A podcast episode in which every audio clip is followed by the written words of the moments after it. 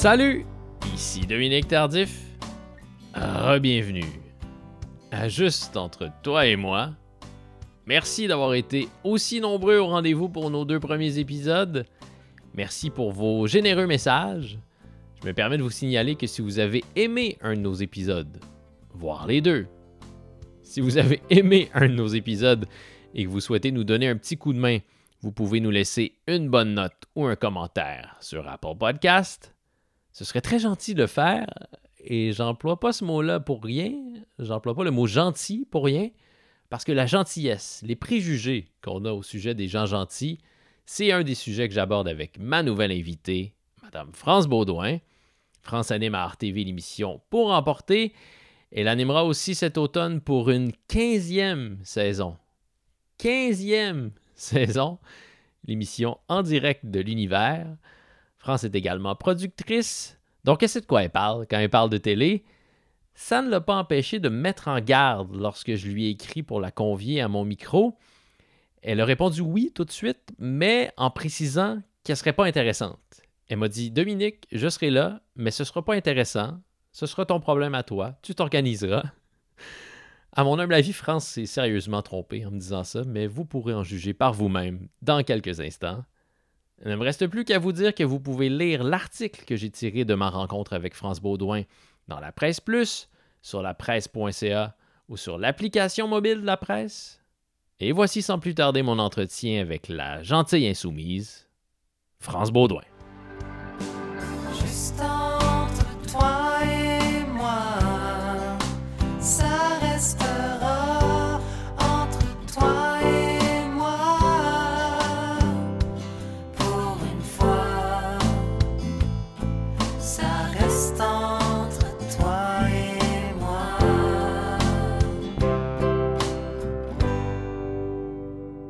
En 2018, sur le plateau des échangistes, il y a un certain Vincent Gratton qui a déclaré Ah, on En commence fait. ça avec ça pour vrai? Ma blonde, sous ses allures très cool, est certainement une des femmes les plus rock'n'roll que je connaisse dans sa façon de voir la vie, dans sa façon de voir le quotidien.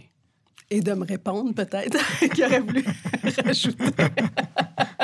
Qu'est-ce qu'il y a de rock'n'roll chez toi, France? Euh, probablement que ce qu'il a voulu dire là-dedans, c'est une espèce de... de- Qu'est-ce qu'il a voulu dire? Je pense que souvent, il va me parler d'une insoumis. C'est-à-dire que euh, je prends pas pour acquis ce qui est supposé, même qu'il faut que je me surveille un peu parce que je pourrais avoir envie de, de, de brasser juste pour brasser. Je me suis calmée là-dessus. Si tu me disais ça a toujours été comme ça, c'est sûr que ça, ça va me tenter de le changer. Donc, je pense que c'est à ça qui fait référence.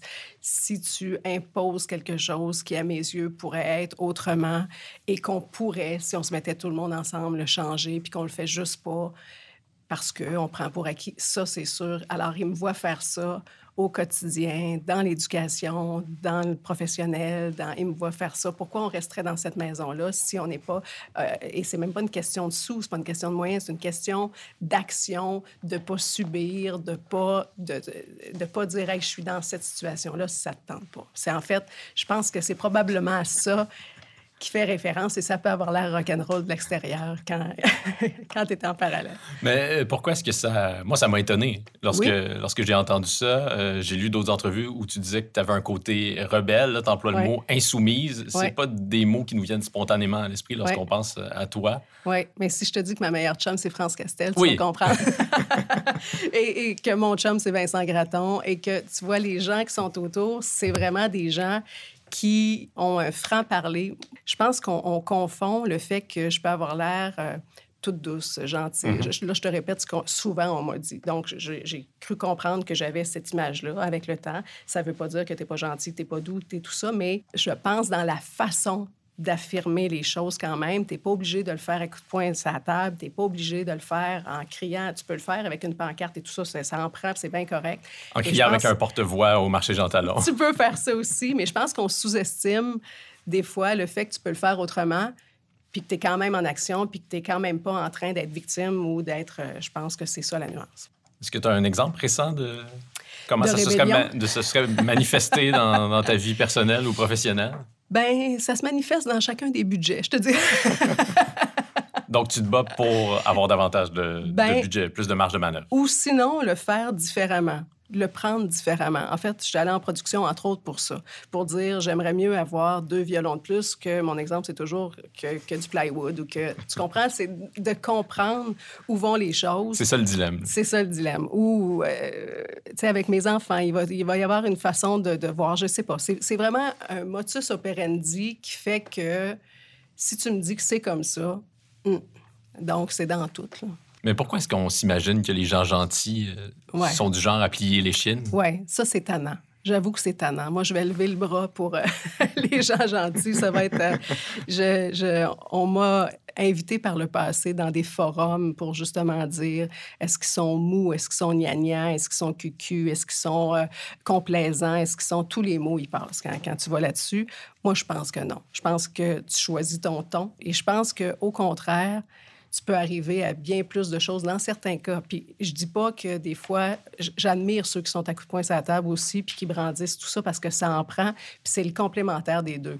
Ce que j'aime moins, c'est qu'on sous-évalue ou qu'on colle tous les mots que je te viens de te dire là à ceux qui sont soi-disant gentils. Je pense que tu peux être gentil puis dire ce que tu as à dire puis faire ton chemin quand même. C'est juste le ton que tu prends qui est différent. Mais oui, c'est, ça a longtemps été vu comme ça. Je pense que de moins en moins. Je pense a quand même une partie maintenant où la bonté, la gentillesse, la- je pense qu'il y a quand même quelque chose qui reprend, euh, prend du dessus. Oui, le mot bienveillance commence à être un petit peu usé, Usé. mais en même temps, Ouais. c'est un beau mot, puis c'est une Ouais. bonne nouvelle qu'on se Ouais. le soit réapproprié. Oui, je suis semble, en tout d'accord. cas. Oui, je suis d'accord.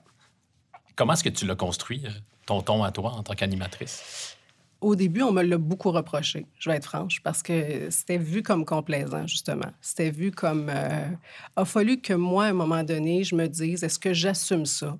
Justement, ce ton-là, cette façon d'arriver à mes fins, cette façon de dialoguer, il y a quand même des choses que j'ai eu à raffiner, puis je comprenais qu'au niveau de l'image, je pouvais être trop. Genre, je pouvais rire trop par béquille, par... euh, tu sais, au début, dans ce métier-là, tu, tu, tu, c'est ça. Tu peux compenser un silence, tu peux vouloir que l'autre soit tellement bien, puis tu veux... tu sais, tout ça. Donc, il a fallu quand même que je raffine certaines affaires.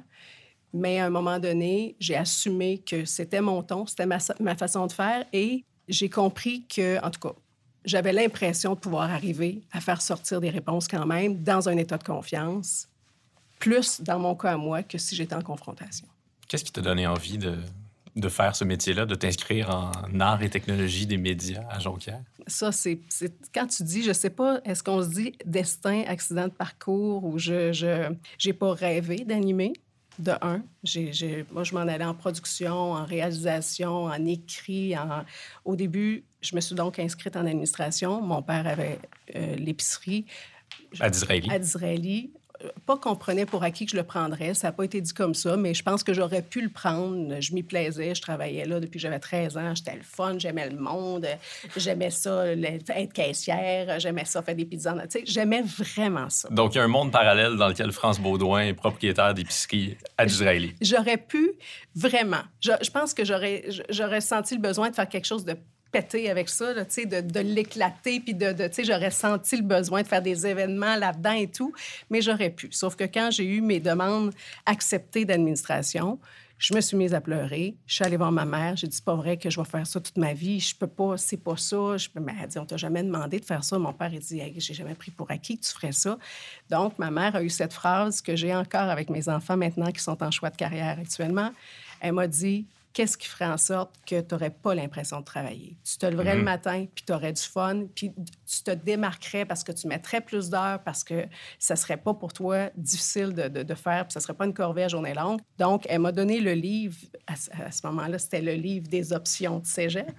Je passais à travers, puis elle m'a dit, regarde juste les prérequis. Regarde pas les titres en haut. Regarde juste ce que ça demande pour faire ça, puis vois si ça, t'aimes ça, puis si t'aimes ça, ben remonte en haut de la page puis regarde le titre. Et ça a donné français, tourisme, géo, histoire. Et je suis remontée en haut de la page, puis c'était art et technologie des médias. Et là, je suis à Disraeli, petite ville. Tu remontes il y a 30, 32 ans, 30, 35 ans peut-être. Tu retournes là, l'orienteur n'a jamais entendu parler de ça de sa vie. Jamais, jamais. Et là, c'est à Jonquière, c'est à 6 heures. Le parc n'a pas été refait à ce moment-là. Donc, je décide d'aller voir. Mon père décide. En fait, on fait une, application et c'est fermé. Il est trop tard parce que je m'étais inscrite en administration. Et mon père va connaître un Provigo, un monsieur qui a un Provigo là-bas, qui va m'amener à aller visiter l'école, même si c'est fermé, même si... Et il va me faire rencontrer quelqu'un qui, finalement, moi, en fait, je vais me placer sur la liste d'attente sans savoir, parce que a- je ne sais pas combien sur, sur la liste de, de, de- de rappels, puis finalement, je vais avoir l'appel. Mais Tu le voulais pour vrai? je- Ben, je le voulais parce qu'en arrivant là, écoute, ma mère était convaincue que j'allais dire Hey, ça n'a pas de bon sens, il y a bien trop de boutons, il y a bien trop d'affaires, il y a bien trop, c'est pas ça, des studios. En arrivant là, j'ai dit à ma mère On dirait que j'ai toujours fait ça toute ma vie, je suis tellement bien, c'est clair que c'est ça, c'est sûr, sûr, sûr. Il comprenait absolument rien dans ma réaction. À partir de là, pendant deux mois de temps, je m'écrivais des lettres que je postais à une fausse adresse marquée Jonquière, comme si je m'en allais là, comme pour me visualiser là-bas. Puis qu'est-ce que tu écrivais dans ces lettres-là? Je, ben, je- voici, je veux me trouver un appartement. Je faisais comme une demande d'appartement. Je faisais comme une demande de- au cégep. J'écrivais à une amie n'importe quoi avec Jonquière, mais pas d'adresse. Donc, ça s'est rendu nulle part. Mais je ne sais pas pourquoi je faisais ça. Hey, J'ai 16 Tu ans. les là. déposes tu Je le déposais. dans des boîtes Je aux le lettres. déposais dans des boîtes aux lettres, puis j'en ai plein que je n'ai pas posté aussi. Mais c'était une démarche. C'était tout le temps. Je le faisais tout le temps. À ta sortie de l'école, Ouais. ça a décollé très, très vite, ta carrière. Oui. Ben, j'ai été chanceuse, puis je touche du bois. J'ai jamais eu à faire d'application pour une job, que je voulais. Et à chaque fois, je pensais que c'était la dernière job d'animation pour vrai. À chaque fois, j'ai pensé. En fait, mon stage, j'ai choisi d'aller le faire en recherche à la radio. À À CKAC. CKAC dans le temps, exactement. Parce que j'avais pas fait mon cours en télé. Donc, euh, je suis allée en recherche. Je voulais toujours pas aller en ondes. Donc, je l'ai fait en recherche. Puis ensuite, j'ai eu un poste de recherche pendant, pendant un, bon bout de temps à CKAC. Puis là, il y a quelqu'un qui m'a offert... euh, en fait, au bout de ce stage-là, je m'en allais à l'université. Je voulais y aller. J'avais été inscrite en politique, en droit. Donc, j'avais à choisir entre les deux. Puis, un, un- un directeur de l'information qui est le frère de Serge Denoncourt, Jean Denoncourt, qui est décédé maintenant, qui était à Sherbrooke, à, euh, Télévision 4 saisons, Sherbrooke, dans le temps, qui me fait venir en disant j'ai fait venir euh, les 3, 4, 5, je ne sais pas combien on était, étudiants de l'Estrie qui, est- qui sortent de, de Jonquière. Puis j'ai besoin de quelqu'un comme reporter. Et j'ai dit, écoutez, monsieur, je viens par politesse parce que je connais pas la télé. J'ai jamais fait ça de ma vie. Je connais Play Record et j'ai dit ça comme ça. Je ne connais rien. Je ne peux pas, mais par politesse, parce qu'on m'envoie, ben je viens vous rencontrer. Et il m'a dit, est-ce que c'est ton veston? Puis là, j'ai dit non, c'est celui de ma mère. Visiblement, il était trop grand. et ça m'allait pas du tout. Il m'a dit, ben t'es en onde ce soir. J'ai dit, je serai pas en onde ce soir, monsieur. Je peux pas. Je n'ai pas fait ça de ma vie. Ce n'est pas mon rêve. Je vous le redis. T'es en onde ce soir. Et il me dit, ça va être un reportage avec des immigrants. Comme ça, eux apprennent le français. En fait, ils ne parlent pas un mot français, ils viennent d'arriver. Donc, si tu te trompes, il n'y a pas de problème. Tu vas connecter quand même avec eux. Tu vas pouvoir te reprendre le nombre de fois que tu, tu- tu veux. Ça ne paraîtra pas. Tu vas m'envoyer ton reportage, puis on va mettre ça en ondes. Alors, ça a commencé comme ça. Sa blonde travaillait à la radio, m'appelle le lendemain. J'étais un peu pris en fin de semaine. Pourrais-tu me dépanner d'un prochain jour? Je fais, mais qu'est-ce qu'ils comprennent pas? J'étais pas destinée dans ma tête à ça, mais j'y ai pris goût. Finalement, je suis pas rentrée à l'université, puis ça a continué comme ça. Je sais pas. Mais qu'est-ce que tous ces gens-là, qu'est-ce que M. Denoncourt voyait en toi que tu n'étais pas toi-même en mesure de, de percevoir? Faudrait leur demander, mais je pense qu'ils sentaient un guts. Ça, ils me l'ont souvent dit. Je pense qu'il y avait, il y avait plein d'affaires euh, où il fallait que je mette un- une couche de finition. Mais ils sentaient ce qu'ils m'ont nommé, c'est une espèce d'élan, une volonté. Puis ce que je te disais tantôt, quand, quand j'ai commencé à CKAC, ils m'ont rentré de façon sympathique quelques fois dans le bureau, tu sais, parce que mes réflexes étaient des réflexes de on y va, let's go. Tu sais, il est 4 heures du matin, il se passe quelque chose en Russie. Et là, moi, je suis la recherchiste de cette émission-là, qui est une émission d'affaires publiques à ce moment-là, si on se rapporte à CKAC. Puis moi, j'ai pas, évidemment, dans mon book, j'ai 19 ans, je sors de, de mon Disraeli dont je te parle. Pas beaucoup de contacts en Un Russie. sociologue russe, là, excuse-moi, là, j'en connais pas, j'ai pas ça. Mais moi, je suis fan de hockey, puis la série du siècle, Trétiac d'un but, ça, je connais ça, puis ça, c'est hot, puis ça, c'est le fun. Alors, il est 4h15 du matin, je prends le bottin, parce que dans ce temps-là, c'est un bottin, et j'appelle tous les Trétiacs sont dans le bottin pour leur offrir en commandite un déjeuner qu'on offre à CKAC, mais parce que je cherche quelqu'un qui a de la famille en Russie, parce que je cherche un sociologue, parce... et je vais finalement tomber sur un vrai sociologue qui enseigne à l'université à Montréal, qui va devenir vraiment une belle... Mais c'est sûr qu'en sortant de là, les journalistes sont allés voir mes boss puis qui ont dit « Hey, elle, comment est-ce qu'elle a fait son compte? » Et qu'il y avait des téléphones de Trétiac qui s'étaient fait ré- réveiller à 4h15 du matin, peut-être moins content. J'avais beau être super gentille et avenante dans mon téléphone, je les réveillais pareil. Mais je pense qu'en bout de ligne, ça les faisait un peu rigoler. Ça les faisait. Je me souviens que Patricia Cass était débarquée à Montréal aussi, puis j'avais pas compris que les stations étaient affiliées à certains commanditaires ou à certains que, il y a des ententes des fois qui sont faites. Là, je vois qu'elle est à Montréal, c'est dans le journal le matin. Je fais, hey, c'est super. Moi, j'appelle tous les hôtels à Montréal. Et finalement, on me passe Patricia Cass que je réveille dans sa chambre. Évidemment, pas tellement contente. Elle n'est pas venue en entrevue. Mais j'avais, je pense, cette espèce de pourquoi pas essayer. Puis c'est sûr que la moyenne au bâton finissait par être bonne à essayer tout ça. Mais c'est sûr que c'était pas fait dans des, des façons que tu apprends à l'école nécessairement. Est-ce qu'il y a encore euh, une part de toi qui se comporte de cette manière-là lorsque tu crées euh, Tout le en temps. direct de l'univers, par exemple? tout le temps et partout.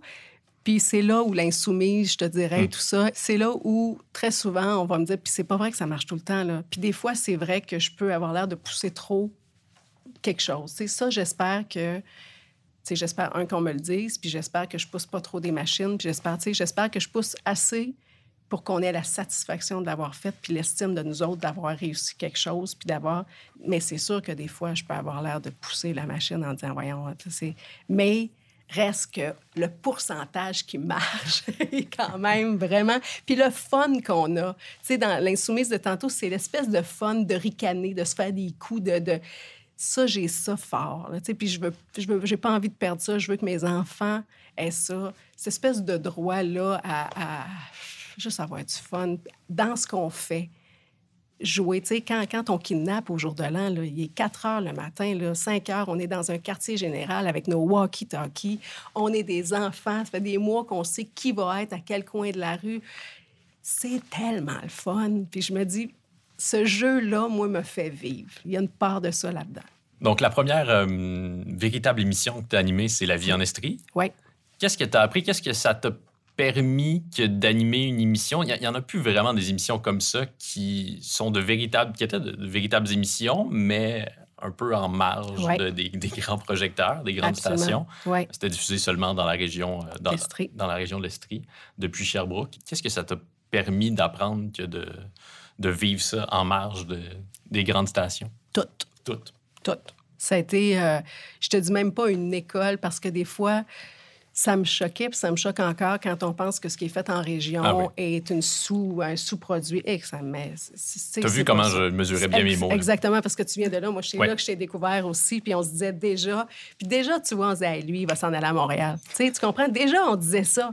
Alors que un n'empêche pas l'autre. C'est comme les émissions du matin qui vaudraient moins que les émissions du soir. C'est comme, tu sais, ces espèces de cases de... de- Des drôles de hiérarchie, Ah, des fausses là. hiérarchies. Pareil comme si tu te forçais moins quand tu étais en région ou que des fois, tu as moins de moyens, malheureusement, effectivement, mais tu y mets pas moins de temps, moins de cœur, moins, moins d'intérêt, moins de... Alors, je faisais à peu près... Il y avait un réalisateur, évidemment, qui était là aussi, puis il y avait une équipe technique, mais tu fais la recherche, tu fais le booking, tu fais tout, tout, tout, tu sais, ce qui est là. Et ça, c'est infiniment formateur parce que comme mon but était pas d'être en ondes, mais de, de créer, créer des équipes, créer des choses. J'apprenais à faire la recherche, je me faisais des contacts de booking. J'apprenais à faire avec quand quelqu'un se présentait pas en sais. J'apprenais à vivre avec ce qui se passait là. Ça t'a bien servi. euh, Ça m'a servi suite. tout le temps. Ça m'a servi tout le temps. C'est un système D.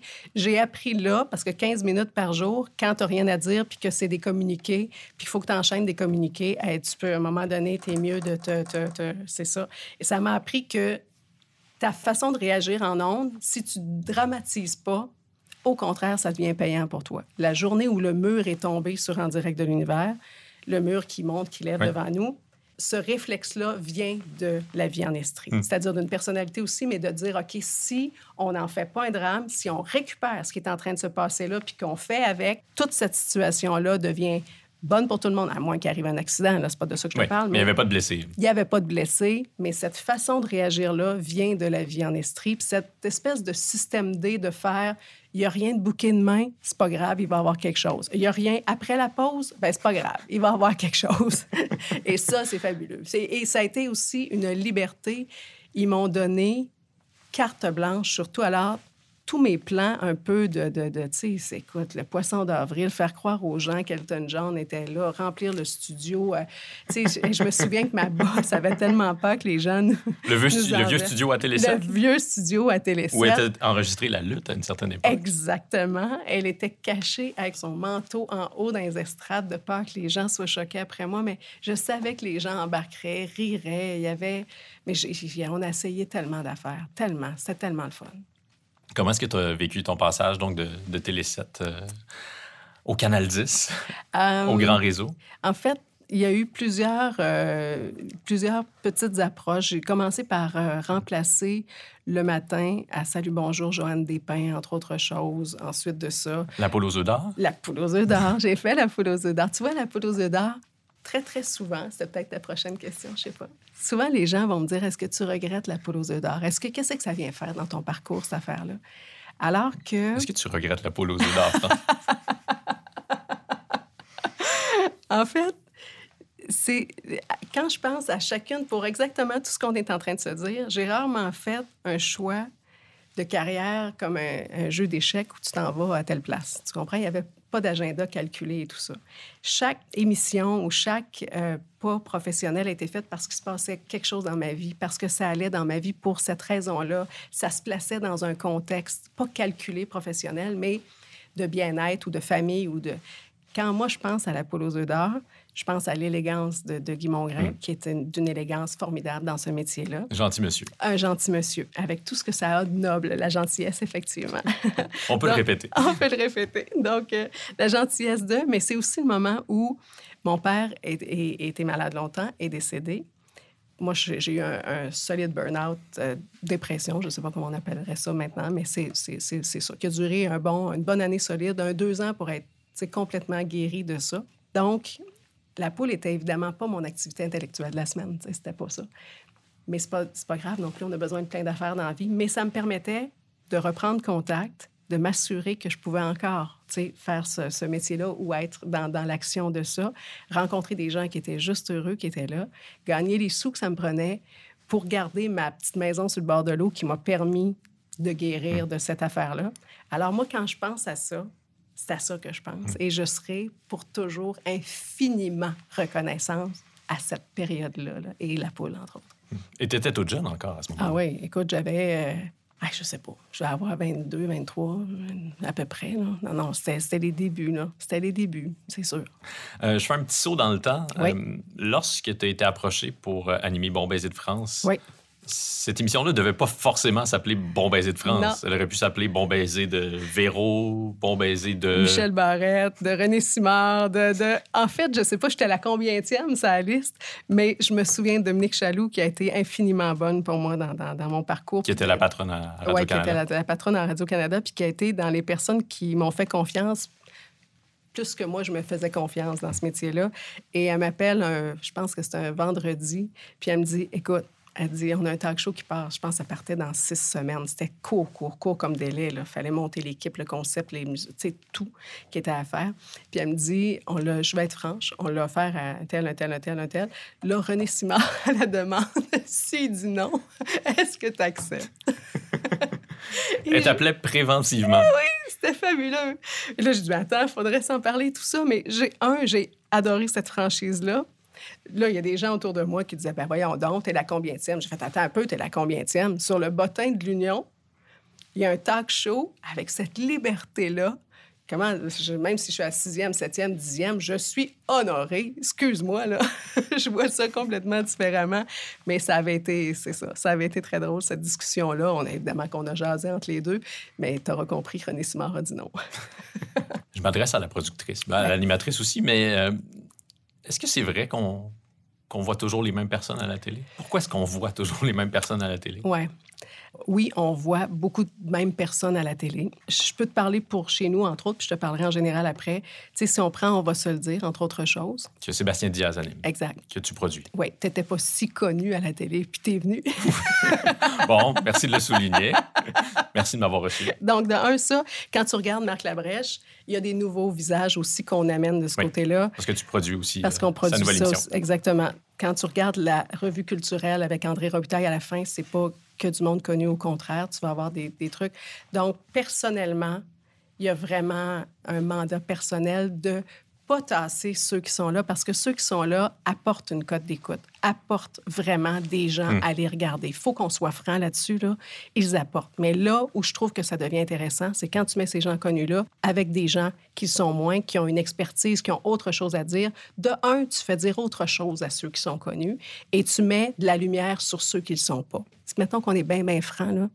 Quand on fait pour emporter, des noms qui sont, même si on veut, là, puis on a fait des scientifiques, puis on fait des journalistes, puis on fait, on a fait toutes sortes de monde, des danseurs récemment, puis on fait des heures avec des gens. Il y a une différence de, de, de résultats d'écoute dans ceux qui sont connus, puis dans ceux qui ne le sont pas. Tu dois le voir aussi. Je suis sûre que tu le vois. J'anime et produit un autre balado, puis je suis à même de constater qu'un épisode avec Louis-José Hood ou Véronique Cloutier C'est euh, clair. va, ça, va générer plus d'attention qu'un épisode avec un comédien euh, C'est ça. méconnu. C'est ça. Alors, moi, au bout de Pour emporter, j'espérais qu'on arrive à un autre constat que ça. Mais le constat est celui-là. Donc, à un moment donné, tu as des diffuseurs qui ont, veut, veut pas, à rentabiliser la chose, tu comprends? Si c'est... Donc, la moyenne, moi, en fait, ce à quoi je crois, cette espèce de moyenne des deux dont je te parle, qu'un mette de la lumière sur l'autre, serve à l'autre, puis que l'autre nourrisse l'autre aussi. Parce que ce serait de se mentir que de dire qu'il n'y a pas une différence en termes de cote au bout de la ligne euh, de ça.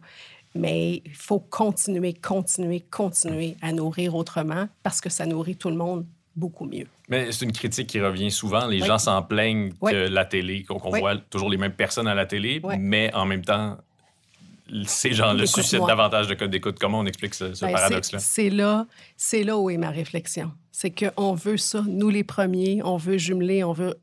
Mais quand tu le mets à l'écran, c'est vrai qu'il y a une différence. Puis je veux pas généraliser, peut-être qu'il y a des endroits où non, mais moi, de tout ce que je vois, il y en a une différence. Donc, il faut être franc puis se dire comment on réussit justement à amener la lumière, mais que ces gens-là permettent, puis ils vont être les premiers à vouloir mettre la lumière sur quelqu'un d'autre. Ils vont être les premiers à vouloir ça, je suis convaincue. Puis ça renouvelle leur discours en même temps. Est-ce qu'il faut que tu te battes auprès des diffuseurs avec qui tu travailles pour euh, mettre de nouvelles personnes à l'écran? Non, parce qu'ils voudraient la même chose. Mais je pense qu'ils je pense, je veux pas parler pour eux, mais ils ont ce même constat-là. C'est-à-dire que quand je leur dis on fait un mélange des deux, puis c'est plus que ça, c'est un mélange des générations, c'est un mélange des genres, c'est un mélange, c'est tout ça qui finit par être payant pour tout le monde. J'ai j'ai pas à me battre parce que je tiens ce discours-là. Tu comprends? Je le tiens dans, dans, dans, dans Direct de l'univers. Le A, premièrement, on a, je pense que ça va être notre 350e, ça fait 15 ans. C'est pas vrai que c'est toutes des triple A. S'il faut se. J'ai jailli tellement cette expression-là, tu peux pas croire. là. Mais c'est pas vrai que c'est toutes des triple A, sinon on n'aurait pas 350. Ouais. là, tu comprends? Ça peut pas être Véronique Cloutier à ça chaque peut semaine. pas être Véronique Cloutier à chaque semaine. Et ceux qui viennent chanter, très souvent, celui qui devient le A, s'il faut employer cette expression-là, c'est le pas connu pantoute. Oui, c'est toujours que- l'artiste que vous êtes allé trouver là, quelque part dans le fin fond des États-Unis. C'est celui-là ou celui qui avec une tonne pas connue du tout ici, qui tout à coup, parce que le texte l'a touché, parce que ça passe dans l'histoire de quelqu'un, parce que ça fait du sens dans ce qui est en train de se passer là maintenant. Donc, tout est question de contexte, puis il y a moyen de le faire. Mais forcé d'admettre que un pour un, tu comprends? C'est là où je m'entends bien. En tout cas, j'ai de bonnes discussions avec les, les diffuseurs là-dessus. Donc, je pense qu'il faut être franc, il faut se le dire, il faut trouver des solutions. J'en profite pour euh, te parler de mon moment préféré de l'histoire d'En direct de l'univers. J'ai peur. C'est quoi? c'est en octobre 2022, donc c'est euh, relativement récent? récent. Ouais, dans l'épisode que vous avez consacré à l'univers d'Isabelle Boulay. Yes! Vous avez reçu Dee Snyder, chanteur de not Twisted Sister. Ouais, c'est ça. Comment vous êtes euh, parvenu à le joindre et à le convaincre de venir chanter pour quelqu'un qui devait probablement pas connaître? Pas du tout. Mais euh, moi, j'ai exactement l'âge d'Isabelle. Et je peux te dire que je le souhaitais tellement parce que j'étais aussi heureuse qu'elle, ça a passé. La journée d'enregistrement, là, t'aurais capoté. Il était, là, ultra gentil, ultra professionnel. Il a fait la première répétition comme le show du soir. Il n'a pas ménagé, il n'a pas économisé rien. Il était extraordinaire. On a juste essayé. C'est exactement ce que tu dis là, c'est exactement ce que je te dis depuis le début. C'est de faire, hey, hey, on le laissait. Puis là, il y a toujours une personne qui va faire, voyons, hein. C'est normal. Puis heureusement, ça prend cette personne-là qui dit ça pour que le moteur parte autour de la table, ça fasse Ouais, on le laissait. Et ça a dit oui, je suis obligée de dire presque tout de suite, a été séduit. En fait, ce qui nous aide en direct l'univers, c'est qu'ils sont séduits par l'idée que quelqu'un qui ne connaisse pas du tout, parce que sa première réaction, ça a été de dire, mais on dirait que elle et moi, on n'est pas dans le même univers. On dirait qu'elle ne doit pas écouter ma musique. Bonne On observation, dirait- Monsieur Snyder. Exact. Il est allé la googler, visiblement. Puis en fait, ben, c'est quoi notre lien? Mais l'histoire était si attachante. Justement, ces opposés-là, c'est ce qui l'a séduit avec sa blonde. Puis ça tombait sur le fait que c'était leur anniversaire de mariage. Et comme sa blonde voyage toujours avec lui, il a fait OK, je fais la surprise à ma blonde, puis je l'amène à Montréal. Alors, on a joué de chance là-dessus aussi, et la blonde est débarquée.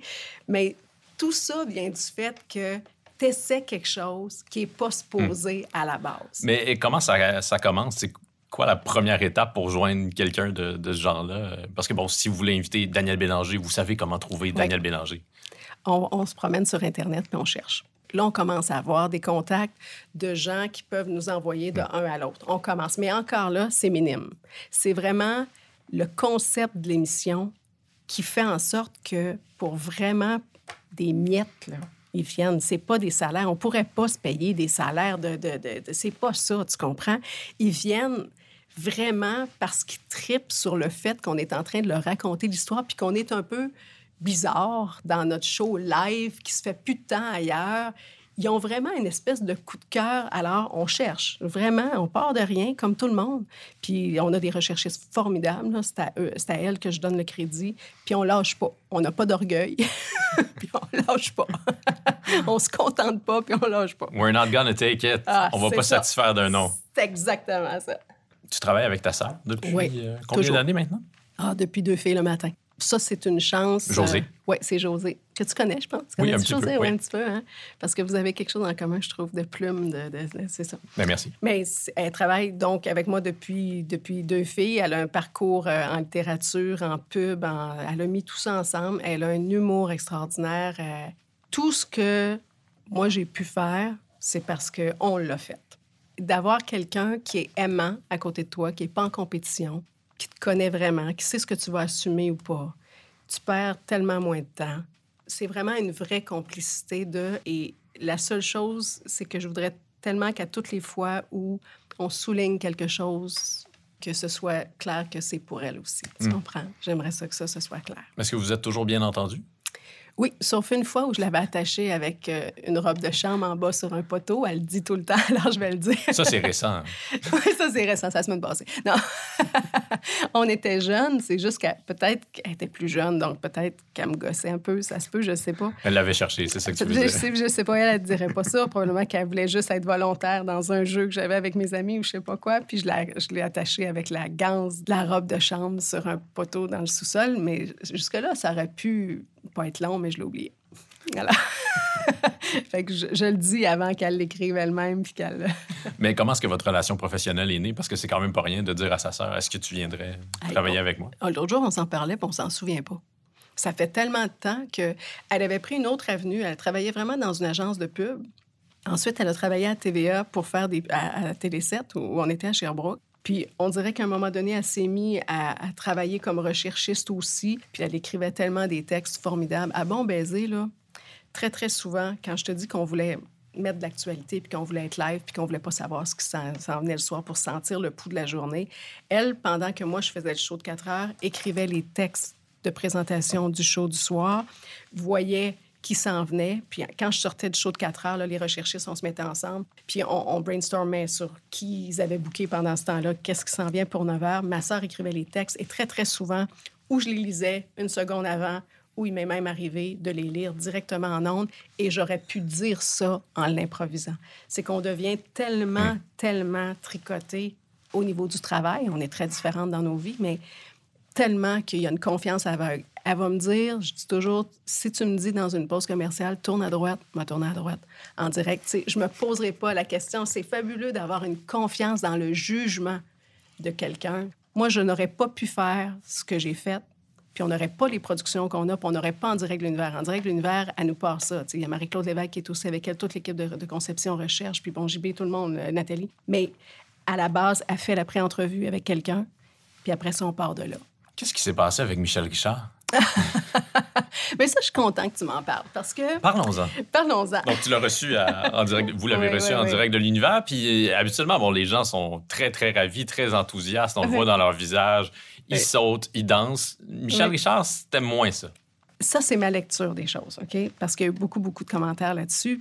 Puis, euh, mais c'est ma lecture. Peut-être qu'elle te dirait autre chose, puis je serais curieuse de. de- Les deux premiers blocs en ondes, et c'est arrivé à d'autres personnes, c'est pour ça que je le mentionne, par coquetterie, des fois, ou par. Ils veulent pas mettre leurs lunettes. Simple de même, OK? Donc, tu as de la misère à reconnaître, à voir les gens qui sortent. Donc, rendu à la pause, j'ai dit, bon, on va mettre un accessoire. on va mettre nos lunettes. Ça.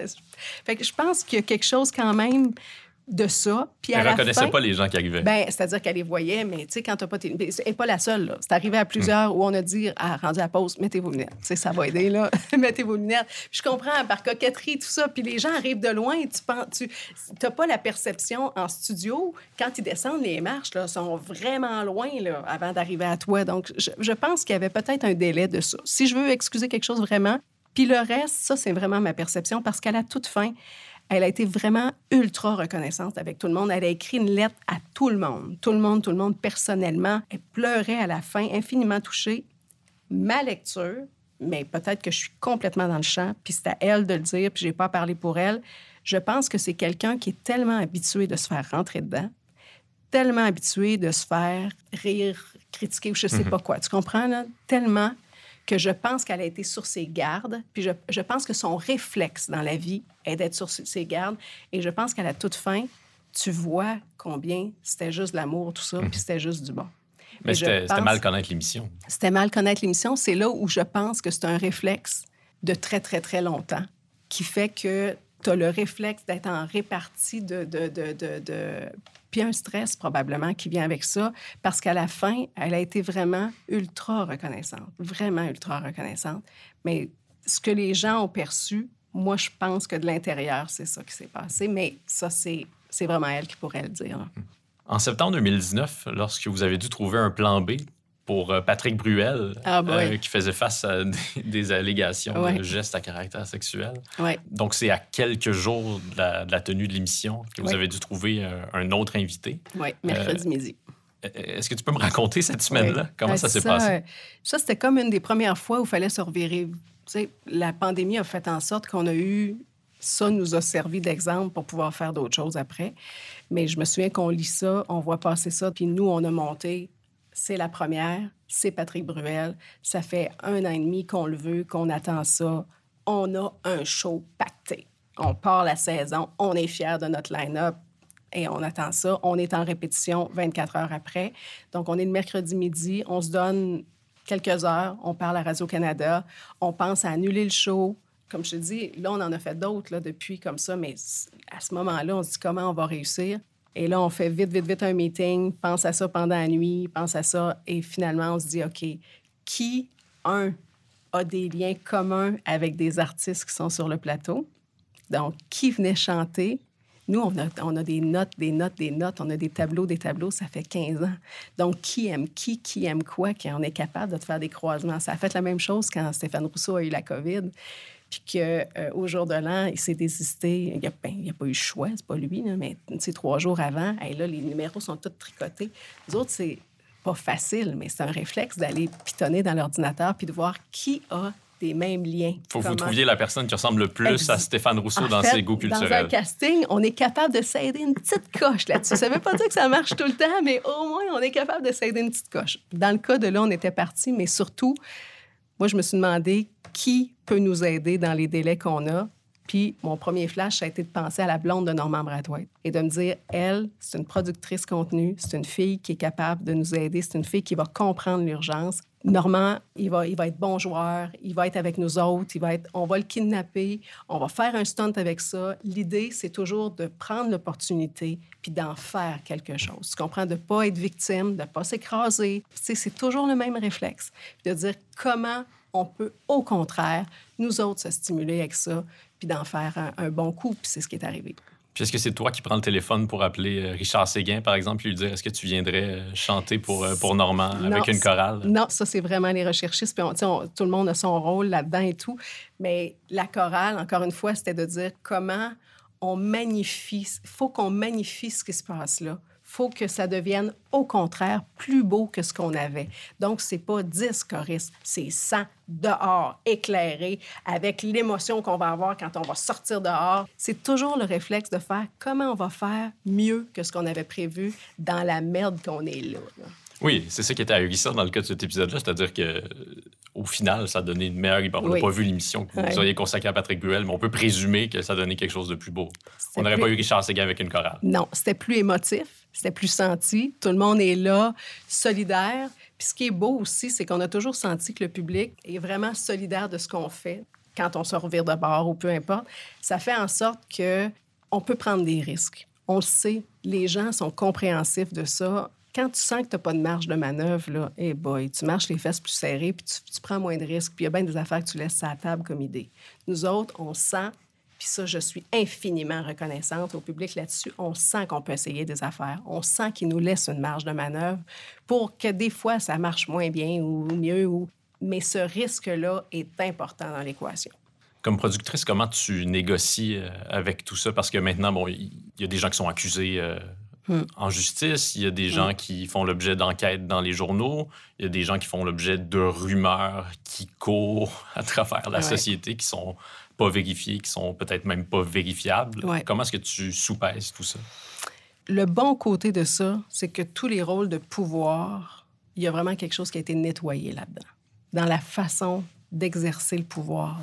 Tu sais, la pression, le... le- tu sais, c'est- c'est- sûrement que c'était dans d'autres milieux aussi, là. Mais... euh, On peut le présumer, oui. On peut le présumer. Malheureusement, oui, sûrement. Mais il y a vraiment quelque chose qui s'est assaini là-dedans. Moi, en tout cas, de, de- de mon point de vue à moi. À partir de là, ce que moi, je peux gérer dans nos équipes, c'est de, de- le plus possible, le plus qu'on le sait, gérer à mesure. C'est-à-dire rien laisser aller dans une rumeur, justement, rien laisser traîner. Dire les choses, vraiment dire, écoute, cette personne-là s'est sentie comme ça quand ça, a été dit, qu'est-ce que t'en penses? Euh, oups, là, ça, c'est... Tu comprends? Moi, je, je veux adresser les choses, vraiment. Puis à partir du moment où elles sont adressées, ben il faut que tu prennes action. Tu peux pas faire semblant que tu n'as pas entendu, même si la personne, ça y apparaît exagéré ou tout ça. C'est de nettoyer à chaque fois beaucoup plus qu'avant, mais ça a donné quand même un pouvoir qui est assaini, moi, je pense. Les gens disent beaucoup, euh, tes employés, que tu es bienveillante, généreuse, à l'écoute. Euh, parce qu'on souligne ça dans tous les articles qui sont écrits à ton sujet, à quel point tu es bienveillante avec tes employés. Mais c'est pas un peu ahurissant qu'on. C'est pas un peu. euh, Qu'est-ce que ça dit du monde de la télé qu'on le souligne lorsqu'une patronne se comporte d'une manière qui semble euh, ben, normale? Ben, Ben, je sais pas si ouais, normal, c'est peut-être pas le bon question. mot, mais- ouais, oui, je, je comprends ta question. C'est pas le strict minimum de bien traiter ouais. ses employés. Je comprends. Je- je veux rien t'enlever. Non, non, non, je comprends, je comprends ta question. Puis je pense qu'il y en a vraiment beaucoup qui le font. Je pense vraiment qu'il y en a beaucoup. Je pense qu'il y avait des cultures d'entreprise avant qui, justement, disparaissent. Je pense qu'on est plusieurs à avoir voulu produire aussi, sans être parfait, encore une fois, mais justement parce qu'on voulait faire peut-être autrement. On voulait dire autrement. C'est pas parce que tu es en direct à soir, puis que, mon Dieu, que tu as un gros show, que tu peux te mettre à gueuler après le monde parce que, hey, on fait de la télé, hey, on est en direct, hey, on est hot. Ben non. On fait juste de la TV. Oui, on fait du mieux qu'on peut, mais ça ne te donne pas le droit de gueuler, ça ne te donne pas le droit de diminuer quelqu'un, ça ne te donne pas le droit, ça te donne juste pas le droit. C'est tout. C'est sûr qu'il y en avait de cette culture-là. Puis, euh, comme femme, j'ai aussi eu à prendre ma place. On arrive de là aussi, comme dans tous les milieux également. Tu sais, moi, j'étais une petite fille, femme, euh, qui pouvait avoir l'air d'une petite fille douce. Euh, souvent, je me suis fait dire comment tu vas trancher, comment tu vas faire prendre, comment tu vas faire t'imposer, comment tu vas faire? Bien, je vais juste le dire. C'est tout. Mais je me suis fait dire ça. Je l'ai entendu plusieurs fois. tu sais. Je me suis fait dire, elle, euh, elle est parfaite pour la région. Ben, elle, elle a un look de région, puis elle a une pensée de région. Parce que, tu sais, justement, parce que j'avais pas cette espèce de flamboyant-là qui, qui, je me suis fait dire dans un bureau fermé, euh, solide, là, Par quelqu'un de relativement puissant. de très puissant à ce moment-là, devant qui tu n'étais pas supposé t'ostiner. Mais, mais c'est ça. Et tu t'es obstiné? Ah ben oui.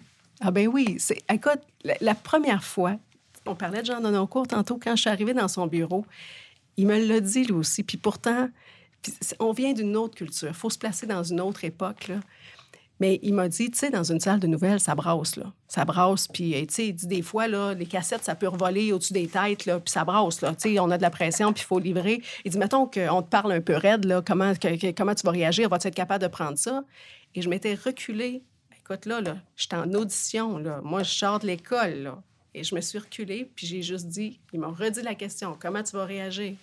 Je me suis reculée, puis j'y ai dit, ben, je vais juste espérer que vous vous excusiez. Ça a été ça ma réponse. Rien d'autre. Et il a été surpris. Avec le recul, je le vois, qu'il a été surpris. On vient de ce monde-là.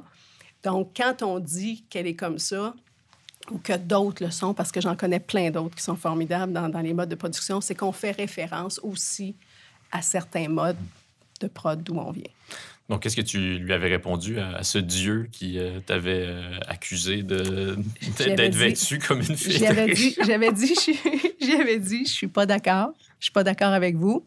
Mais puis ça, ça m'avait été répété par d'autres après. À, quel moment à peu près de ta carrière, ça? Quand j'étais à la vie en Estrie. Comme quoi, je, je upgraderais pas, en bon français, à Montréal, que je monterais pas à Montréal à cause du fait que j'avais une pensée régionale, j'avais un look régional. C'est quoi une pensée régionale? Ben, je pense que t'es pas assez glam, t'es pas assez, euh, t'es pas assez euh, spectaculaire, t'es pas assez euh, tout ça là. T'arrives pas avec ta flamboyance, t'arrives pas avec. euh, J'avais vraiment une espèce de côté très simple qui peut plaire à certains, mais qui pouvait être pas assez pour d'autres. Il me semble qu'aujourd'hui, c'est clair que c'est ta, ta plus grande qualité en tant qu'animatrice. Ben, moi, j'ai décidé de faire avec ce que j'étais. J'ai décidé de dire, hey, ça va être ça. C'est une proposition. Ça fait votre affaire ou ça fait votre affaire, puis c'est bien correct. Mais je peux pas être autrement, parce que si tu me demandes d'être autrement, ça va sonner faux comme ça se peut pas.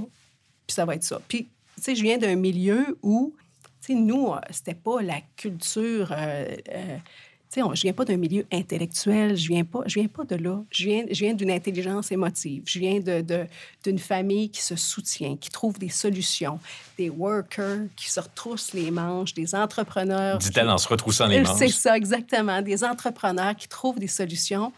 Puis pour moi, ça avait une grande valeur, ça.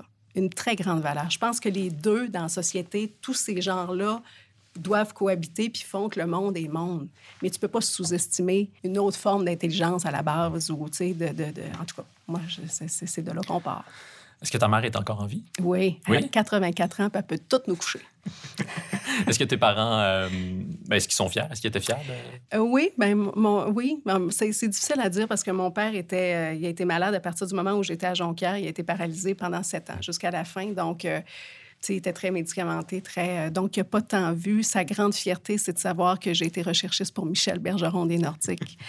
Aux amateurs de sport, à CKAC. C'est vrai que c'est pas rien. Il pouvait mourir en paix. ça, ça a été. Il était tellement touché de ça. Ma mère est très, très, très, très, très solidaire. Dans sa forme à elle, elle a été vraiment précieuse pour m'aider à. Quand je suis arrivée, c'est drôle parce qu'elle, elle s'en souvient pas.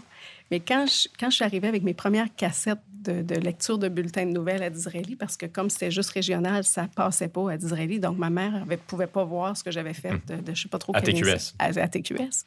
Donc, je suis arrivée en disant, regarde, maman, je vais te montrer, c'est ça que je fais. Puis ma mère, elle m'avait dit, tu sais, si tu faisais autre chose dans la vie, je le verrais pas. Fait que c'est pas grave, je le verrais pas. Puis c'était pas dit bête, là. C'était au contraire, très aimant, très, très, très. Puis elle avait tout à fait raison. J'ai fait, ah, c'est vrai, tu sais. Puis ça a forgé aussi. Quand est venu le temps de quitter TVA puis de m'en aller à Radio-Canada, il y a eu une bourrasque, là, tu sais, à ce moment-là, quand ça a passé. Parce que ton salaire a été révélé. tout c'est ça. Puis, ça, c'était, au-delà de moi, en fait. C'est qu'il y avait une tension entre les deux stations. La guerre des empires. La guerre des empires, exactement. Moi, j'étais une simple animatrice qui passait d'un à l'autre, mais il y a eu cette guerre des, emp- des- des- des empires qui étaient là au-dessus. Et dans les deux empires, dans les deux boîtes, il y avait vraiment deux personnes très haut placées qui, par vraiment bienveillance, pour moi, m'ont pris dans des bureaux fermés et sans le savoir, m'ont dit la même chose en disant, si tu décides de passer, de, de- de prendre cette offre-là, dans le temps où on est, où ça brasse vraiment entre les deux boîtes, tu vas te retrouver sur la ligne de tir c'est une émission où il y a de la pression et tout ça, on ne pourra pas te protéger. Ça va bombarder sur la réputation, sur l'image. Ça peut bombarder de partout.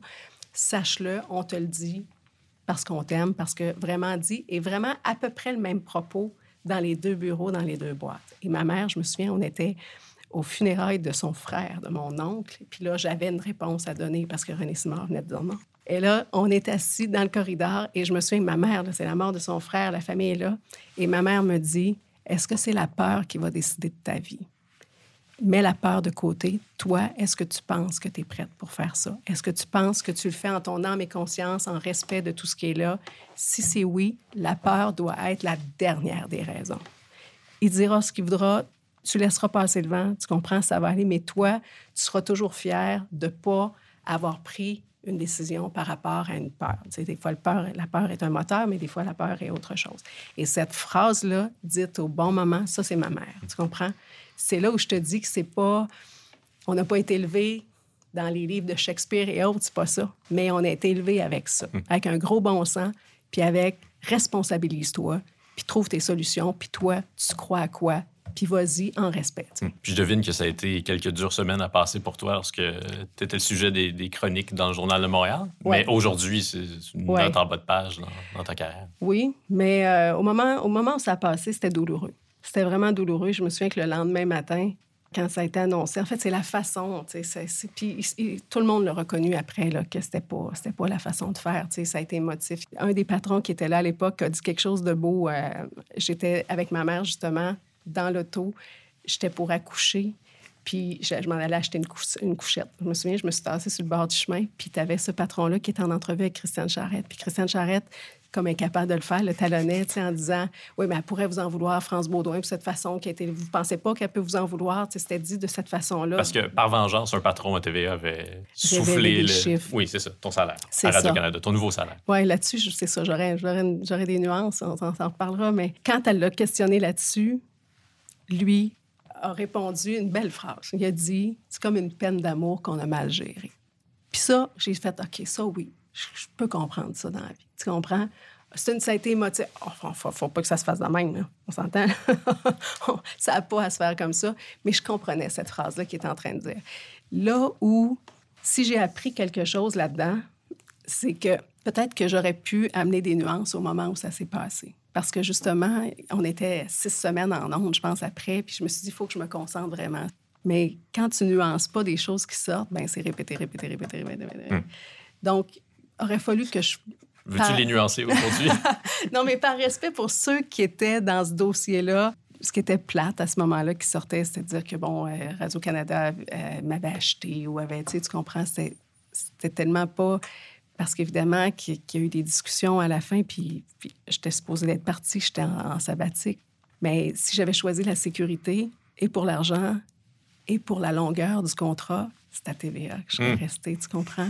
Il y en a eu des contrats, tu sais, avant. Fait que aurait fallu que je dise quand même, pour juste replacer les choses dans le respect, puis que du côté de Radio Cannes, c'était mon début où je voulais être en production. C'était pas eux qui me demandaient ça, mais j'avais des salaires à ma charge là-dessus. Puis je partais, puis l'avenue de la production était celle. Puis ultimement, ce qui a fait que je suis partie, puis je les comprends, TVA. Je les comprends. Eux autres, en fait, la phrase qui m'avait été dite, puis je la comprends. Il aurait pu avoir raison. C'était Tu vas être prête pour faire un talk show dans cinq ans. Pas maintenant, parce que c'est trop de pression, parce que tu es encore jeune. Il aurait vraiment pu avoir raison. Sais, ça se pouvait que ça plante. Ça se pouvait très, très, très, très bien. Mais moi, ça a fait OK, non. Moi, je pense que je suis prête maintenant. Et cette avenue de production claire-là a fait que. Donc, c'est sûr que ce soit résumé par l'argent, alors que ce n'était pas du tout le cas dans les, les comparables. Puis c'était très privilégié, généreux de partout, là, des deux côtés, vraiment. Vraiment, vraiment, vraiment. Ben, Mais j'aurais, je pense, par respect dû juste nuancer à ce moment-là. Mais c'est aussi qu'on n'a aucune idée combien les gens à la télé gagnent. Ouais. Donc là, France Baudouin gagne 250 000 pour Mm. une saison euh, Mm. d'animation. C'est sûr que ça paraît euh, comme beaucoup d'argent. C'est beaucoup d'argent. Bien sûr. Mais Jean-Philippe Vautier n'anime pas euh, Bonsoir, bonsoir pour euh, 35 000 par- pour l'été. Il y, a des, il y a des marchés, qui a des. Puis encore là, comme je te dis, dans mon cas, il y a vraiment une question de production d'embauche Oui. de gens là-dessus aussi. Là. Mais il y a des marchés aussi qui rapportent versus, tu comprends, c'est ce que ça rapporte versus ce que ça vaut versus est-ce qu'il y a des salaires qui sont énormes? Hey, on s'obstinera pas là-dessus, assurément. Tu comprends? Qu'est-ce que tu décides de faire avec ça après? Ça, c'est ça, ça, ça t'appartient. Comme je te dis, il y avait une partie de production pour moi là-dedans. là, Oui. tu sais. Ouais. Puis tu vas pas dire à Radio-Canada, non, payez-moi moins. Ben, en fait, les, les y avait- infirmières mériteraient de gagner un plus gros salaire. Ben, donc, tu sais. Est-ce que les infirmières méritent un, un plus grand salaire? Oui. Assurément. Assurément. Les profs, les. Mais, mais c'est pas des vases communicants. En fait, c'est une question de marché dans certains cas, de ce que ça rapporte versus de. tu sais, de, de- c'est une question de marché. Puis encore là, je pourrais te dire que j'ai reçu plein de bouquets de fleurs de la première, à la première de cette émission-là de femmes. Parce qu'il y avait aussi une question d'équité à un moment donné où Mm. euh, c'était pas, c'était, ça n'a pas tout le temps été là. là. Tu sais, Il fallait, c'est ça. Moi, j'ai, dû mettre mon pied une couple de fois aussi, comme bien des gens, là, tu sais, par rapport à ça. Mais est-ce que plein de monde devrait gagner plus dans la vie? Assurément. Et compte sur moi pour le faire valoir. sais. Est-ce que tu en as déjà fait des crises de vedettes? Des crises de vedettes, hey, je ne sais pas. Crier sur un plateau.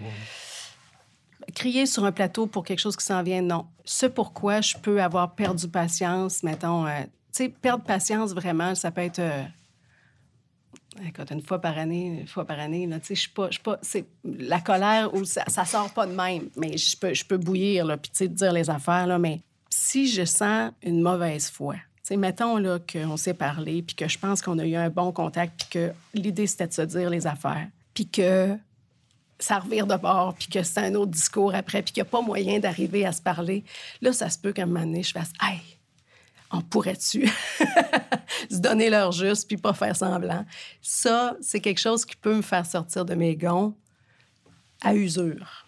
C'est l'affaire, je peux te dire, qui vient me chercher profondément, qui doit venir d'une psychothérapie de quelque chose parce que peut-être que ça vient trop me chercher même. Là.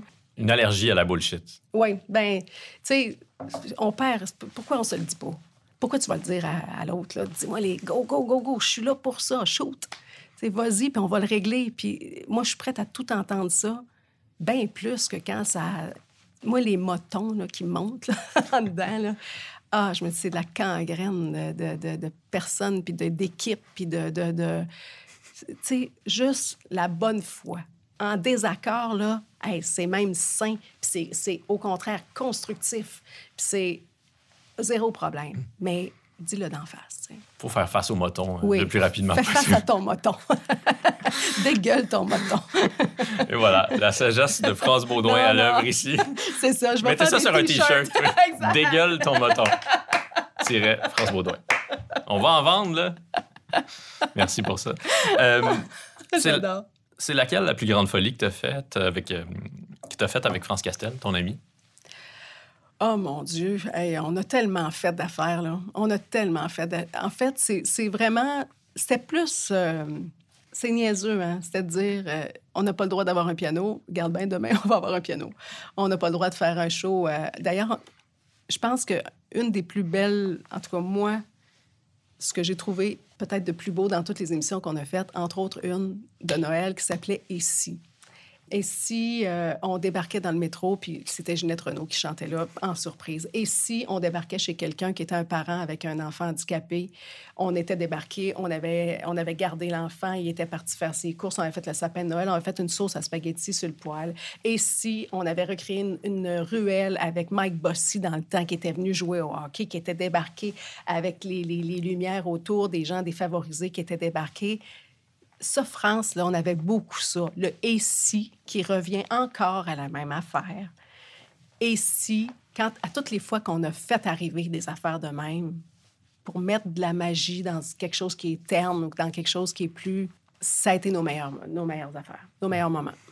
Est-ce que tu aurais aimé ça la connaître à l'époque où euh, Ah oui. elle faisait le party? Ah oui, j'aurais tout aimé ça. Parce que dans tout, moi, je pense qu'elle a été tellement intègre. Puis quand j'étais au cégep à Jonquière, on nous demandait en rentrant dans... Je me souviens qu'il y avait un atelier, je me souviens pas de quoi. On nous disait euh, qui tu rêves de rencontrer, puis qui tu rêves de... Hey, à ce moment-là, les gens, c'était... Je sais pas si c'était Madonna ou autre, tu sais, tu comprends, c'était Ouais. ça, ou Letterman, je sais pas qui était à ce moment-là, là, mais bon, euh, c'était ça. Moi, j'avais nommé France Castel. Elle était au pire de, de ce que les gens pouvaient imaginer d'elle, au pire.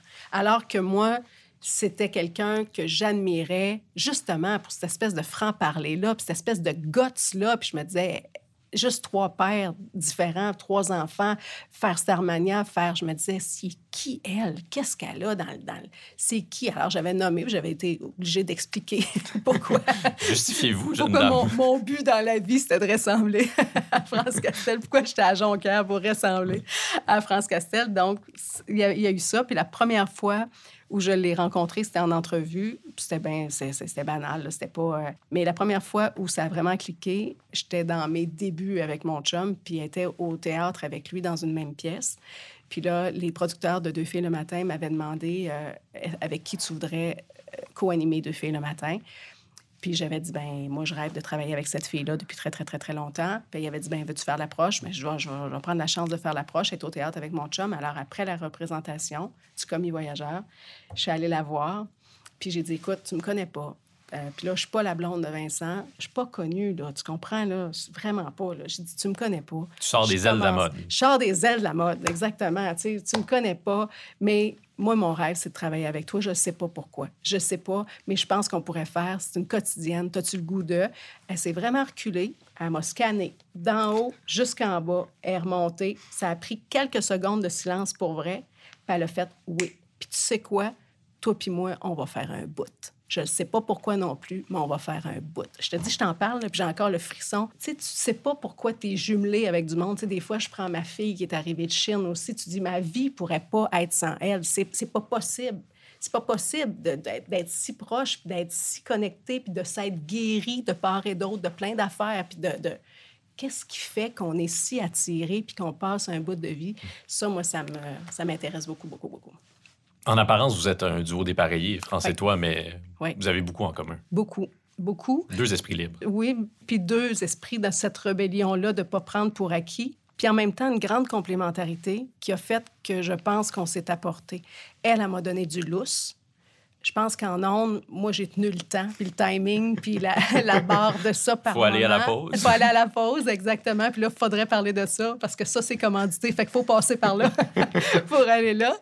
Puis elle, elle m'a vraiment donné du lousse, donné du, du, euh, la permission de pas être parfaite. Moi, j'ai été obligée d'enlever ça au début, de tu sais, bafouiller au début, parce que comme je pensais pas que j'étais la meilleure pour faire ça, puis j'avais pas voulu tant faire ça, puis j'ai pas de temps étudié pour faire ça, une erreur m'apparaissait épouvantable. J'avais l'impression que là, j'étais démasquée, puis que tu comprends. Là, Le moindre bégaiement, euh, ben, c'est la fin du monde. C'était la fin du monde. J'avais vraiment l'impression que j'avais tout manqué, puis que, mon Dieu, que c'était gênant pour les autres, que j'ai manqué, tout ça. Elle, elle m'a vraiment calmé ça. Je pense vraiment que si j'avais pas passé ces années-là dans l'âge avec France, parce qu'on passait nos journées ensemble, on avait demandé à être dans la même loge, tellement qu'on jasait tout le temps, on se rappelait le soir, on jasait, là. Vraiment, si j'avais pas fait ce boulot avec elle, je pense vraiment que j'aurais pu lâcher ce métier-là. Ça aurait été trop confrontant à certains niveaux, mais elle me dédramatisait. Elle me disait toujours, s'il y a quelque chose dans lequel tu ne trouves pas là-dedans ou tu ne crois pas, trouve ta vérité à toi. Ta vérité là-dedans, c'est quoi? C'est pas la vérité ultime, mais toi, à quoi tu te raccroches là-dedans? Qu'est-ce que tu veux faire? À quoi tu veux que ça serve? Je suis sûre qu'elle a eu un rôle majeur pour la durée de la chose. L'accident de voiture dont tu as été victime Oui. en 2013, c'est ça? Oui, mon Dieu, En mars oui. 2013? Oui. Qu'est-ce que, qu'est-ce que ça a changé dans le regard que tu poses sur la Ah, vie? Écoute, tout. Tu as été frappé par... euh, Oui, de côté. Il y a quelqu'un qui est arrivé euh, rapidement. Dans, il n'a pas fait, euh, il a pas fait sa, sa lumière, en fait, puis il m'est rentré dedans sur le côté. Ça, tu vois, c'est quelque chose. Mon réflexe, ce serait de te dire ça a passé proche en tabarouette, là, tu sais. Euh, le, le- le réflexe que j'ai eu, c'est de recroqueviller parce que je ne l'ai pas vu venir, tu sais. Si je l'avais vu venir puis j'avais appuyé sur le, puis que mes jambes avaient été allongées, ça aurait été. Mais tu vois, dans la philosophie de ma mère, on n'irait pas là où je viens d'aller là parce que c'est pas arrivé. Alors, on se projette pas dans ce qui n'est pas arrivé. On a été chanceux, c'est pas arrivé. Tu comprends? Ça, on va pas là. Puis c'est pas du déni, ça? Non, parce que c'est pas arrivé. Mm. Tu comprends? C'est pas, c'est de pas en faire plus grand, plus gros, plus épeurant que ce qui s'est passé. Pas créer un drame avec pas de créer la un fiction. drame parce que ça a tout, sauf que ça en est suivi une solide commotion cérébrale. Tu sais, sur le coup, quand c'est arrivé, là, mon chum, quand il est arrivé, il m'a dit... euh, en fait, ils m'ont sorti par la, la- la fenêtre, puis euh, mon premier réflexe, ça a été de faire la circulation. Tu comprends? Puis là, après ça, pouf, ça a tombé, évidemment. Ça, ça, ça- Puis j'avais vu un film pas longtemps avant où il disait dans le film si tu as un accident de voiture, regarde pas ta voiture, pour pas garder l'image mentale de cette affaire-là, ce que j'ai fait, j'ai parce que moi, j'adore conduire, puis je, conduis des heures et des heures de temps, puis je, me disais, c'est pas vrai que j'ai pas regardé la voiture, j'ai rentré dans l'ambulance, puis ça en est suivi une longue... euh, j'ai j'ai vu plusieurs spécialistes qui me disaient tous tu vas rester avec des maux de tête, tu vas rester avec des trucs de mémoire, tu vas rester avec. euh, fait que l'hypochondriaque en moi a freaké. Tu sais, ça aide pas à te ramener quand, quand tu files comme ça, jusqu'au moment où il y a ma deux, troisième voisine qui est passée en kayak à 5 heures, 6 heures du matin, je sais pas trop, j'étais au bout de mon quai. Puis j'étais découragée. Puis là, j'avais une offre pour aller aux Olympiques. Puis je me disais, faut que je la, faut que je la, refuse. Je suis pas capable. J'avais le coup, tu sais, il y avait des bouts qui étaient égrenés. là. Tu sais, je pouvais pas. J'avais mal, mal, mal, mal, mal, mal. Puis pas la tête toute là. Tu t'as l'impression de pas. euh. Puis elle m'a dit, écoute, j'ai un rendez-vous avec un spécialiste. Moi, pour une tendinite, quelque chose, c'est le meilleur. C'est un gars qui, a- fait des sportifs, qui a fait, je te donne mon rendez-vous, puis je sais combien c'est rare, comme ça se peut pas. Je dis, mais non, mais toi, ça. Elle dit, vas-y, vas-y, il n'y a pas de. de- et je suis allée là. J'ai dit, j'ai l'offre pour les Olympiques et tout ça, mais au-delà de ça, je, je... il m'avait dit, tu vas être aux Olympiques. Tu ne seras pas parfaitement rétabli, mais tu vas y aller. Ce qu'il faut que tu fasses, c'est cinq mouvements comme ça, cinq mouvements comme ça, cinq mouvements comme ça, pas plus. Parce que si tu en fais plus, tu vas te nuire. Fait qu'au bout de ça, quand tu vas les avoir fait des milliers de fois à la date où tu vas partir, tu vas être capable de partir, mais il faut que tu le fasses, sinon.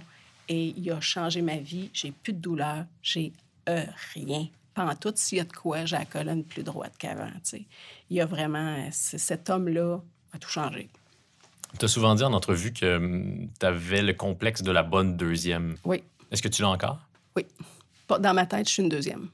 Je- et j'adore ma position de deuxième. Même que les premières fois où on a touché le million en direct de l'univers, il y en a qui disaient Hey, on va faire un communiqué, on va le dire. Ou- Hey, je non, non, non, non, non, non, non, non, non. On garde ça de même. On le dit pas. C'est parfait. On n'est pas dans la cible. On a un chiffre qui permet d'avoir toute la liberté qu'on veut. Ce qu'on veut, c'est pas dire qu'on fait un million, c'est avoir la liberté de créer, d'avoir du fun.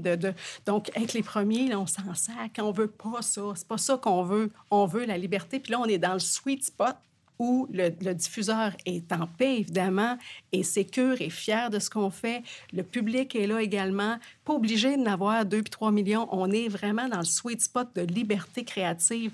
Hey, non, non, non, non, non, dites-le pas. tout le monde me regardait en disant, mais voyons donc. Mais ce rôle de deux... À l'école, j'étais deuxième. Il y avait des rangs dans ce temps-là. Dans, ils donnaient tes copies. là. J'étais tout le temps deuxième. Je salue Caroline Dagenet, qui était la première tout le temps, et Alain Cyr, qui était souvent troisième. Mais... Elle est devenue quoi, Caroline Dagenet? hein? Ah, elle est sûrement devenue quelqu'un d'extraordinaire parce qu'elle était partie pour. On m'a dit qu'elle était. euh, elle était France une- Baudouin, incapable d'être méchante, ne serait-ce que ah pour non, ah non, mais elle l'était. Je pense qu'elle est anesthésiste ou elle doit être médecin. C'est une affaire de même. Là. Elle était partie pour nous sauver la vie. Là. Oui, oui, oui. C'est fabuleux. Donc, Oui. tu as fait la paix avec euh, Ah, ta bonne deuxième intérieure. En fait, j'ai toujours été bien là. J'ai toujours été bien. Puis pour moi, celui qui passe la POC est aussi important que celui qui met dans le net. Même quand on gagne des prix, tu m'entendras pas dire Hey, on est les meilleurs. Ben non. Ben non. Tu sais, c'est meilleur selon qui, selon quoi, dans, dans quelle vision de la, de la- de la- Il y a un contexte qui fait, puis on apprécie, puis c'est super. Mais je trouve qu'être deuxième, il y a juste un paravent qui ramasse tout. Moi, je tiens pas à être sur le panneau puis qu'on dise Wow, c'est la. Pas en tout. Parce qu'il y a vraiment quelque chose de libre, libre, libre dans la deuxième qui fait bien mon affaire. Est-ce que c'est vrai que tu as bien prévenu ton équipe que tu serais pas contente si on t'organisait un en direct de l'univers Ah oui, surprise? Ils sont plus que prévenus. ils savent.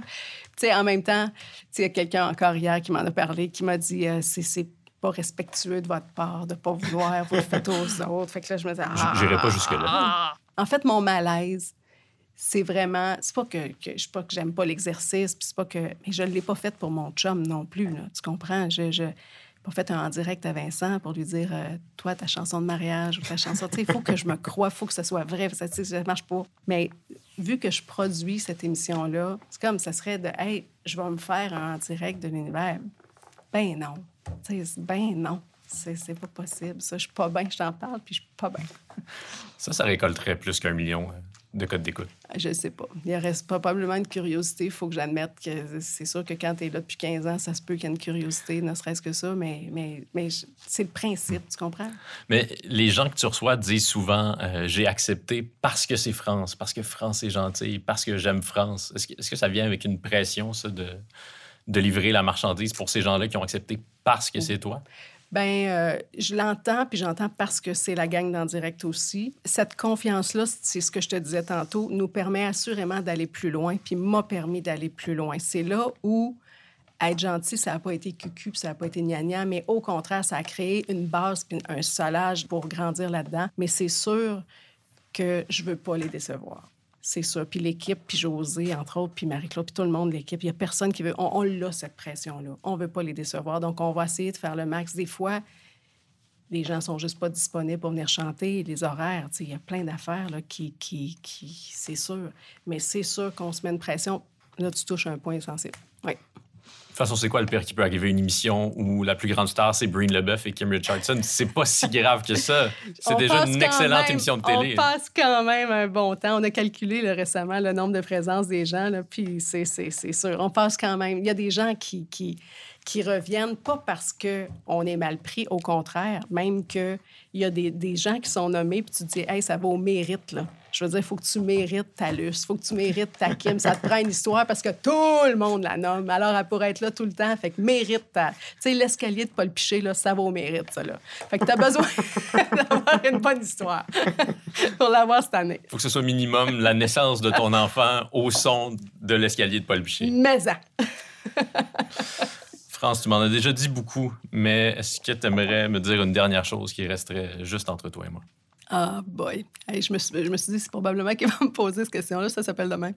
Donc, euh, mais je, puis je regardais des, des, tu sais, des trucs de, de est-ce que vous seriez ci, vous seriez ça? Puis là, je suis tombée sur est-ce que vous seriez politicien?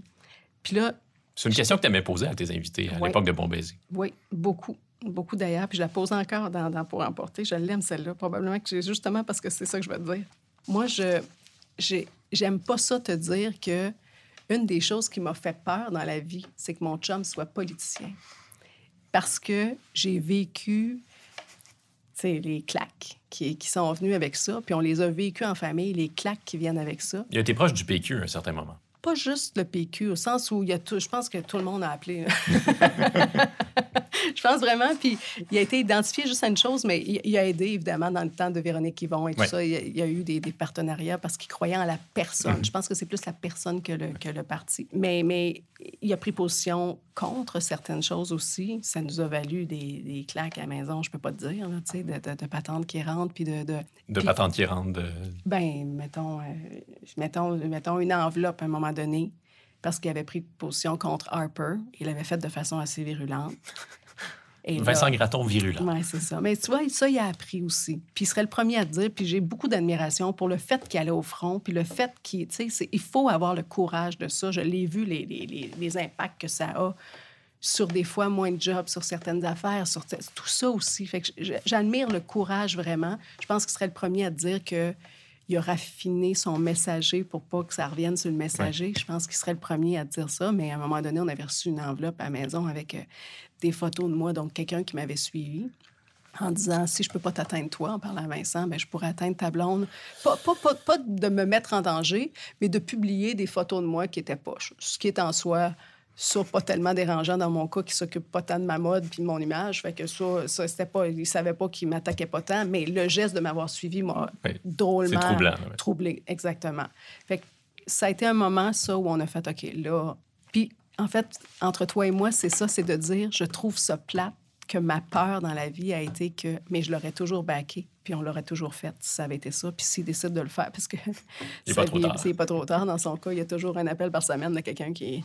Donc ça, mais j'aime pas ça dire ça. Ça dénote quand même combien, quand tu es politicien, tu es quand même une cible d'un paquet d'affaires pris à la base pour justement quelque chose qui est un peu pas clean des fois ou pas. Tu comprends? On dirait qu'on part pas de la bonne base. Puis je trouve ça plate pour ce que ça dit de, Oui. de ma vision de ça. Puis ça devrait pas Ben, être ça, parce qu'il y a plein de monde bien- bienveillant là-dedans. C'est plate ce que ça dit sur euh, la vie politique et sur notre société. C'est ça. C'est plate ce que ça dit là-dessus. C'est ça, c'est, ça mon point. Je trouve ça plate. Je voudrais que ça soit autrement. Puis c'est nos dirigeants. Puis si on veut aller à quelque part, ben c'est ça.